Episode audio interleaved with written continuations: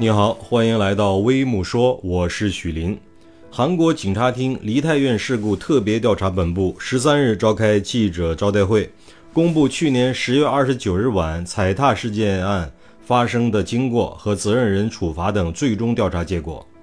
特别调查本部将事故原因归结为人潮拥挤引发严重挤压，造成多人死亡。调查本部表示，在事发当天，大量人群通过梨泰院站等聚集在世界美食街周边。下午五时开始，人流剧增，晚九时左右起因拥挤造成人群难以自由移动。晚十时十五分，人群被拥挤到发生事故的巷子里。多人在一酒吧前几乎同时摔倒，摔倒的人群又造成了后方人员不断被推倒，最终因出现严重挤压，共造成一百五十八人因窒息等方式死亡，另外多人受伤。此外，警方还公布了现场监控视频。梨泰院事故特别调查本部本部长孙继汉在记者会上说。包括警方、地方政府和消防部门在内，对灾难预防及应对负有责任的部门未提前制定安全对策。有关部门在事故发生后也未按照相关法令和指南及时展开救援，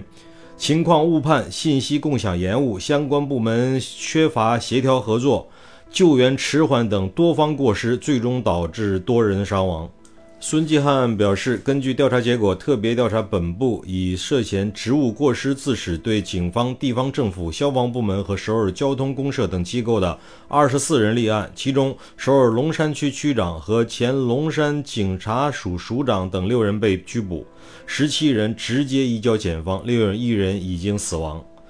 据报道，去年十一月一日，梨泰院事故特别调查本部成立以来，韩国警方对事故发生所属管辖区内的龙山区厅、龙山警察署、龙山消防署以及首尔警察厅的相关公职人员展开了长达七十四天的调查。目前已经调查出了初步的结果，看看相关人员后续会有怎样的处理吧。你好，这里是微木说，我是许林，欢迎评论区转发、留言、点赞，再见。